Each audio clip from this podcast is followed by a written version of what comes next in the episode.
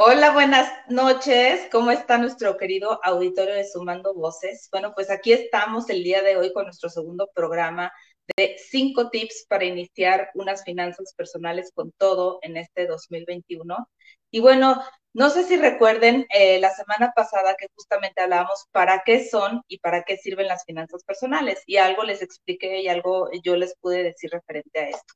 Entonces, algo, algo que, quiero traer aquí para que todos ustedes eh, lo escuchen y para que realmente podamos hacer una transformación y podamos realmente tener este tema de las finanzas personales en orden, es justamente hacer conciencia de nuestros hábitos, hacer conciencia de las decisiones que tomamos en relación al dinero. Entonces, para mí eso es algo muy importante y me gustaría preguntarte, ahorita que estás conectado, conectada, ¿cómo terminaste 2019? ¿Qué pasó todo 2019? Aparte, bueno, obviamente de esta ola que nos sacudió a todos de COVID.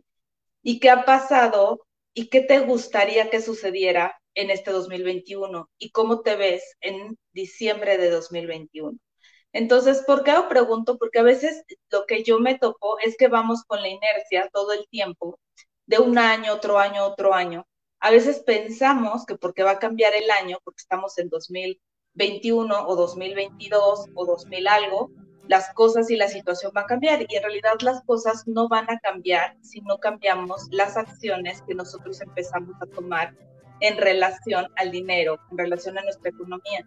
Entonces, por eso te pregunto esto, ¿cómo acabaste 2019 para iniciar el 2020 y hoy cómo fue tu 2020 para iniciar tu 2021, ¿sale? Entonces, a mí me encantaría que, recordaras ese momento de diciembre de 2019, ¿cómo estabas? ¿Por qué? Porque si no van a seguir pasando los años, va, va, a llegar 2022, 2023, vamos a llegar al 2030 y no habremos tomado acción. Entonces, para mí, la parte de la disciplina, la parte de la constancia, pero mucho más la parte de la conciencia en el tema del dinero y de qué gastamos, es muy, muy importante. Entonces, eh, hay como varios datos importantes que justamente ahorita les vamos a mostrar en pantalla que suceden en diciembre, ¿no? Entonces, un mes antes de diciembre, por ejemplo, la gente suele gastar el 50 o el 100% más de lo que normalmente gasta. Entonces, imagínense que en un noviembre, en un octubre, noviembre, nosotros ya estamos poniéndonos en jaque para lo que viene, para ese, para ese siguiente año. Entonces, obviamente de ahí tantos dichos que de pronto dicen la cuesta de enero. Claro, porque yo ya empecé, es más, yo ya cerré mal el año, yo ya me pasé con mis gastos, yo ya hice cosas que no tuve que haber comprado, yo ya tuve muchas cosas y entonces eso va repercutiendo en enero y entonces luego en febrero y luego empiezan, eh, pues obviamente el tema escolar, el tema de los uniformes, reinscripciones y entonces volvemos a acabar otra vez en este de, híjole, pues ojalá que ya acabe el año.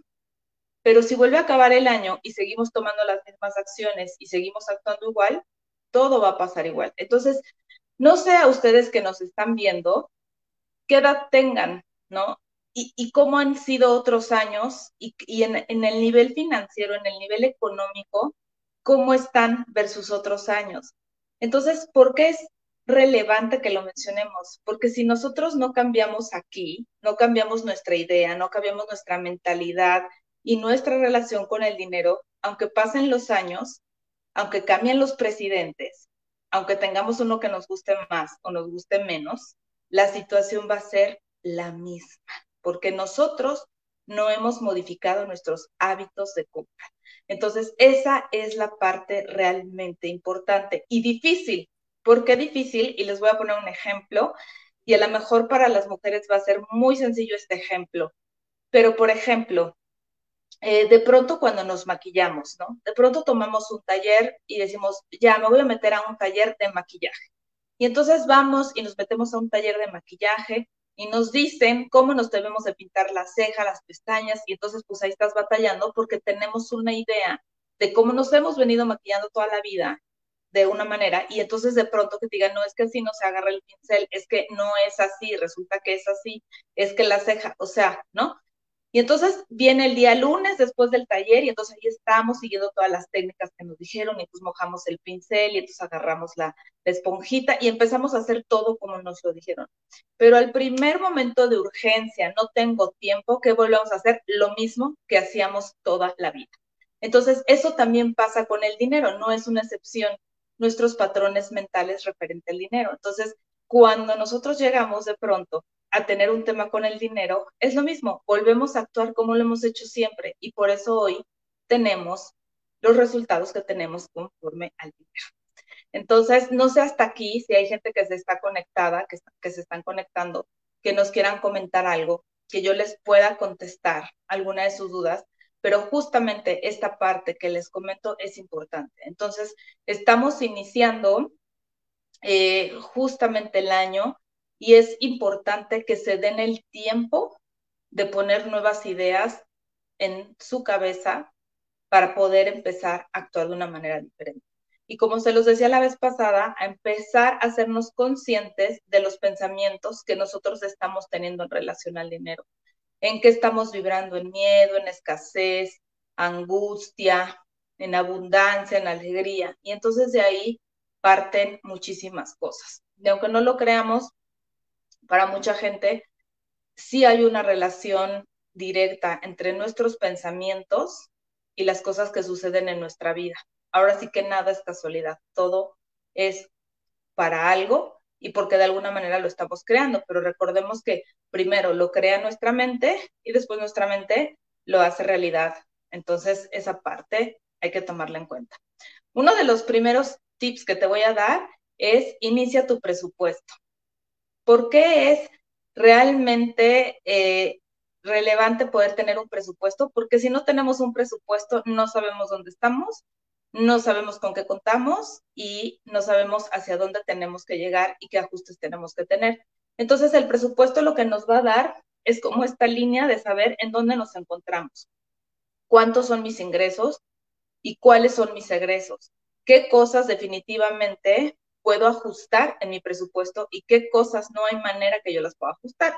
¿Qué no vas a poder ajustar? Pues a lo mejor tu renta, tu hipoteca, la colegiatura de los hijos, ciertas cosas, alimentación, pero va a haber cosas que a lo mejor sí vas a poder modificar, que sí vas a poder hacer y esa parte es muy importante. Entonces, lo principal para esto es que tú puedas iniciar tu presupuesto. Entonces, ese sería el tip número uno. Y un consejo que te doy en esta parte del presupuesto es que el 50% de ese presupuesto se vaya a servicios, el otro 30% a gastos personales y el 20% a ahorro. Entonces, recordemos que una persona que empieza a ahorrar desde su primer trabajo formal, pues con que lo haga desde el 10%, pero yo te pregunto, ¿cuánta gente empezó a ahorrar aquí a sus 22, 23 años? Realmente yo creo que, que nadie, si es que a lo mejor por ahí hay alguien que alce la mano. Entonces, esa parte es bien importante, ¿sale? La segunda es, pues si ya estás arribita de los 30, 35, pues sí o sí es de vital importancia que empieces a ahorrar por lo menos un 20%, ¿ok? Entonces, ese es el tip número uno. Inicia un presupuesto. Y aquí te voy a decir que no te dé flojera, hazlo porque recordemos que cuando tenemos las cosas por escrito y las vemos, es muy diferente a cuando las tenemos ahora sí que en la nube, ¿no? Y entonces la tenemos aquí y entonces creemos y pensamos que gastamos más o menos esto, pero cuando lo ponemos en lápiz y cuando lo vemos y cuando hacemos esa suma y vemos realmente cuáles son nuestros gastos y vemos cuánto es lo que nosotros ingresamos, ahí es cuando dices, chin, realmente tengo que ajustar. O chin, ¿dónde se está yendo este dinero? O sea, e-, esto, o sea, me falta X cantidad de dinero y no lo encuentro. Y entonces eso pues se va a ciertos gastos hormigas que alguna, en algún programa ya hablaré de ello. Entonces, por eso el presupuesto es vital para saber en dónde estamos parados y hacia dónde tenemos que ir. Es como nuestra brújula, ¿ok? Entonces, punto número uno, el presupuesto. El punto número dos es no te endeudes no te sigas endeudando. Ya pasó diciembre. Ya les dije que un mes antes la gente gasta hasta el 50 o un 100% más de lo que normalmente gastaría o de lo que gana, de lo que son sus ingresos. Entonces a veces se nos vamos como gorda en tobogán, como yo digo, y seguimos gastando y gastando y firmando, porque pues es que ya vienen reyes, órale de la Candelaria, y entonces pues Y entonces nos seguimos yendo. Y algo que es muy importante es que frenes, que te detengas y que de pronto digas, no, a ver, ya pasó diciembre, ya pasaron los regalos, ya pasaron las reuniones, ya pasó querer, querer apapachar a la gente que quiero o quedar bien con ciertas personas. Eso ya pasó. Entonces, por favor, frena, no te sigas endeudando, no sigas firmando cosas que no son, porque te vas, vas a seguir con esa bolita todo el año. Y entonces vuelvo a lo que les decía hace rato. Vas a estar, puta, pues que ya acaba el año. Pero ¿qué cambios van a pasar si tú no has cambiado tus hábitos de consumo, tu impulso, tu emoción por la compra? Pues va a seguir siendo lo mismo 2022, 2023, 2024 y eternamente. Entonces, por favor, empecemos a hacer cambios conscientes, porque me conviene, porque quiero, porque lo siento en nuestro tema de dinero, por favor. ¿Sí? Entonces, ¿cómo vamos? ¿Vamos bien? Si alguien tiene alguna pregunta, con todo gusto se las contesto, ¿va? Entonces, este es el 2. Ya pasó diciembre, ya. El 3 es paga tus deudas, por favor empieza a pagar tus deudas. ¿Por qué? Porque si no, justamente los intereses, y más si son tarjetas de crédito, se van haciendo una bolita de nieve. Y si son tarjetas departamentales, ni te cuento, ya que las tarjetas departamentales son una de las tarjetas con los intereses más altos. Entonces, empieza a pagar tus deudas. Ahora, en este tema de pagar tus deudas, a lo mejor que te puedo dar si en este momento dices, Viviana, estoy súper angustiado, angustiada, no sé qué hacer, pues ahorita no sé cómo sacar más dinero y efectivamente sí estoy endeudado, pues te puedo dar un tip, o sea, puedes hacer una, una tanda, ¿no? En donde puedas agarrar y decir, bueno, ¿cuánto es lo que yo requeriría ahorita? Entonces juntas a X número de personas muy confiables, haces una tanda, la organizas, te pones el, el número uno y entonces generas, jalas ese recurso así sin endeudarte, liquidas lo que tienes que liquidar y de alguna manera ese dinero que vas a dar los siguientes meses en esa tanda que te comprometiste, bueno, ya no te generó un endeudamiento, sino al contrario, pudiste liquidar una deuda. Entonces, a veces es importante ponernos creativos y no solamente es un tema de decir, híjole, no tengo y a ver cómo le hago, y pues si me meten al buro, que me metan al buro X. No, acorde, hay, que, hay que acordarse de ser responsables con nuestras decisiones. Eso es muy importante, ser responsables porque es la energía que estamos mandando al universo y es importante cumplir los acuerdos y las cosas que queramos. Entonces, por favor, mucho ojo, paguen sus deudas y compren solo lo necesario en todos los aspectos, porque a veces en el súper también hay gastos innecesarios. Entonces, vayan al súper con una lista y todo lo que hoy empiecen a comprar, que sea en una lista de lo que realmente se requiere en casa o lo que ustedes requieren a nivel personal, ¿ok? Entonces, estamos en el tip número dos. Ahora, tre, ah, no, en el tip número tres, perdón. Luego el cuatro, programa tu mente en el tema de la abundancia y el merecimiento. Y aquí algo que, que yo te quiero compartir y que yo he notado muchísimo en estos 13 años de experiencia que tengo en las finanzas personales es que a veces la mayoría de las personas no cree merecer vivir bonito con sus finanzas personales. No cree que merece estar en abundancia, no cree que merece vivir en plenitud, no cree que se merece muchas cosas. Y entonces, como que todo el tiempo van tocando culpa. Entonces yo ahí te pregunto, ¿cómo son tus sensaciones cuando de pronto haces una compra de lo que sea eh, más inesperada que una compra común? ¿Qué pasa por tu mente y cómo te sientes? Y entonces aquí lo que yo te voy a pedir es que empieces, por favor, a, darte cuenta de los pensamientos que tienes en relación al dinero. Y esto también se los explicaba, creo que de alguna manera la vez pasada, pero es muy común que tengamos pensamientos negativos referente al dinero. ¿Por qué? Pues por la educación que nos dieron, por un tema cultural, por un tema religioso. Entonces, si realmente quieres hacer un cambio en tu mente, referente a temas de dinero, pues tienes que despegarte de ciertas cosas que nos educaron y entender que nuestros papás nos educaron de la mejor manera que pudieron referente a esto, porque así nos educaron y porque en este país tenemos una religión católica, cristiana, donde es muy fuerte el tema del dinero. Entonces, más vale ser pobre pero honesto que ser millonario, espiritual y abundante. Entonces, no nos confundamos. Entonces, esa parte, por favor, es muy importante. Empiecen a trabajar el tema de me merezco vivir bonito.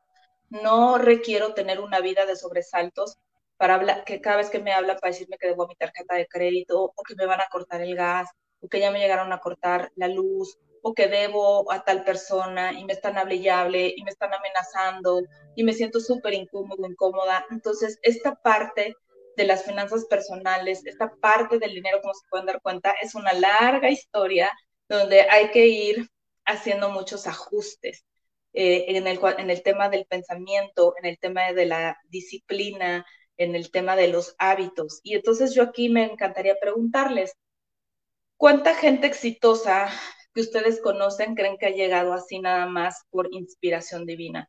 Si yo te hablo de Madonna, si yo te hablo del corredor Paul, si yo te hablo de cualquier eh, maratonista o cualquier atleta de alto rendimiento, pues ve todos los cambios que tuvo que hacer en, en su pensamiento, en sus hábitos y en su comportamiento para poder lograr estar en donde está o donde estuvo. Entonces lo tuvo que hacer, no fue fácil, o sea, no fue nada más me paro y canto o me paro ahí para, para correr y echarle ganas y va, y va a salir. Entonces, esa parte me parece que la tenemos que tomar en cuenta. En el sentido económico y en el sentido de las finanzas personales, esto no va a ser la diferencia. Si tú no cambias el chip, si tú no te mueves, si tú no te disciplinas, si tú no empiezas a hacer las cosas y a tomar acción todos los días, todos los días de una manera consciente, no va a suceder nada, vas a lo mejor estar endeudado, vas a tener todo el tiempo este chip y esta vibración del miedo, de la escasez, de que te estén hablando, te estás endeudando, ok, sí, recibiste el aguinaldo, pero ya lo debías, y entonces, señores, eso de verdad no es vida. Entonces, si llevas 35 años o los años que tengas viviendo en un tema de escasez, de sintiéndote chin, es que este gobierno, es que este país, es que la fregada, es que mi jefe, y seguimos en eso y en esa queja, no va a pasar nada. Lo más importante es que nos hagamos responsables de nuestras acciones y de las decisiones que estamos tomando también en temas de dinero. Entonces, piensen todas estas personas que te mencioné o en cualquier atleta, cantante o persona que tú admires y tú pregúntale qué es lo que tuvo que hacer para llegar a donde está, cuántas renuncias, cuántos cambios de chip, cuántas cosas tuvo que hacer para poder lograrlo. Entonces, en el tema del dinero, esta no es la excepción. Es importantísimo cambiar el chip desde una manera consciente, decir, ah, estoy pensando que, que, que, que estoy muy amolado, estoy pensando que no me gusta mi trabajo, estoy pensando que el dinero no me alcanza, estoy pensando que estoy bien jodido. ¿Qué conversaciones tienes referente al dinero? Entonces, eso te lo dejo totalmente para que lo empieces a reflexionar.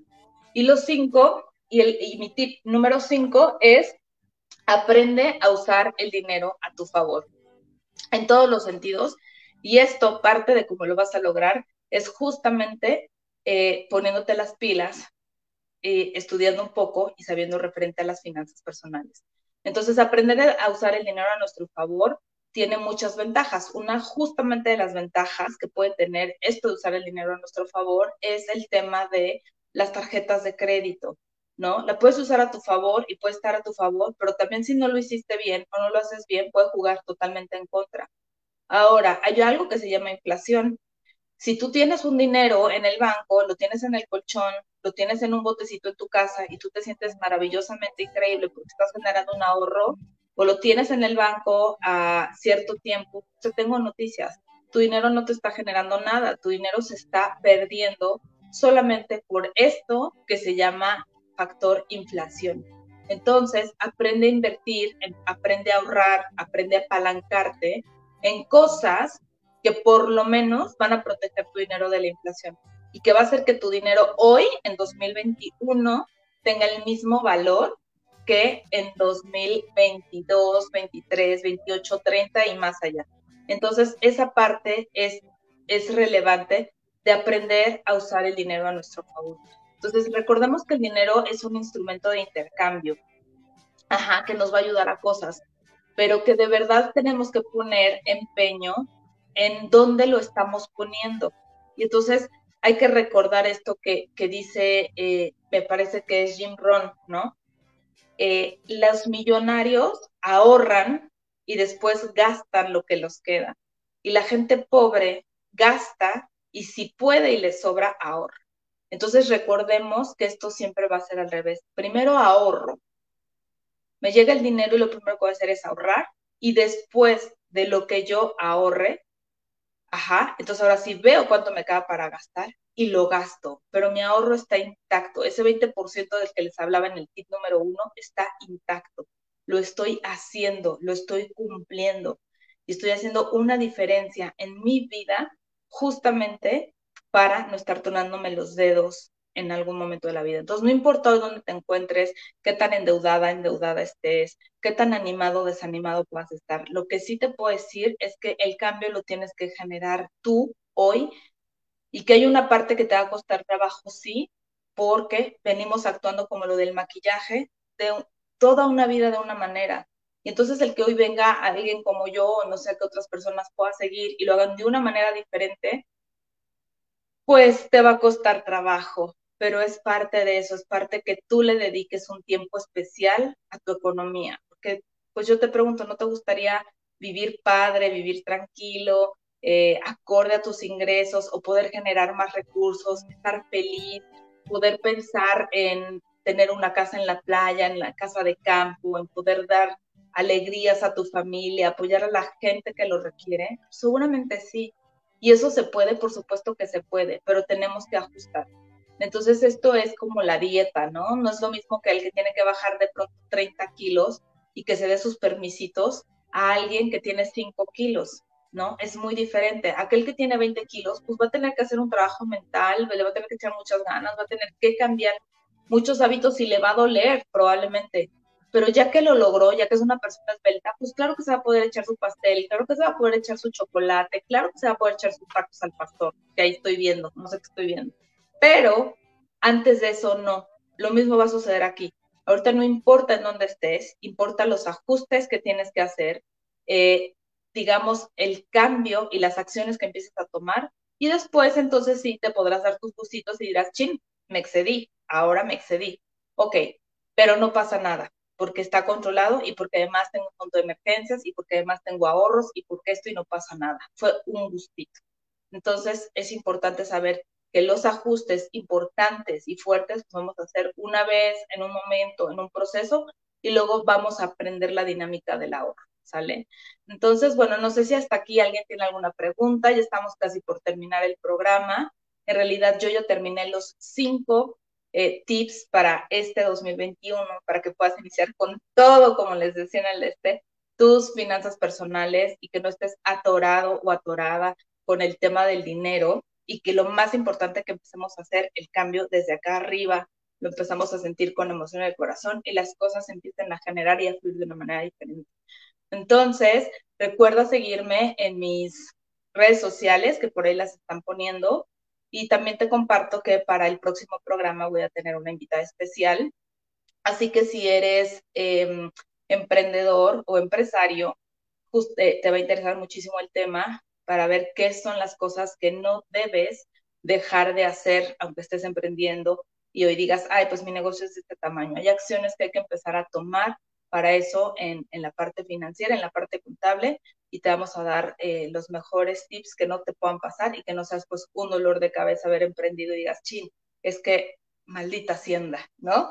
Entonces, eh, pues ese va a ser parte de nuestro próximo programa. Te espero. No sé si alguien por acá tenga alguna duda, alguna pregunta. Y si no, pues yo nada más te voy a recordar que vivas bonito con tus finanzas personales y que me sigas en las redes sociales y que si te gustó este live, lo compartas, eh, lo guardes o le des like a la página. Pues muchísimas gracias y eh, pues yo me despido. Si hay alguna pregunta, con gusto la contesto. Y si no, pues nos vemos el próximo martes, en punto a las 7, aquí por Sumando Voces.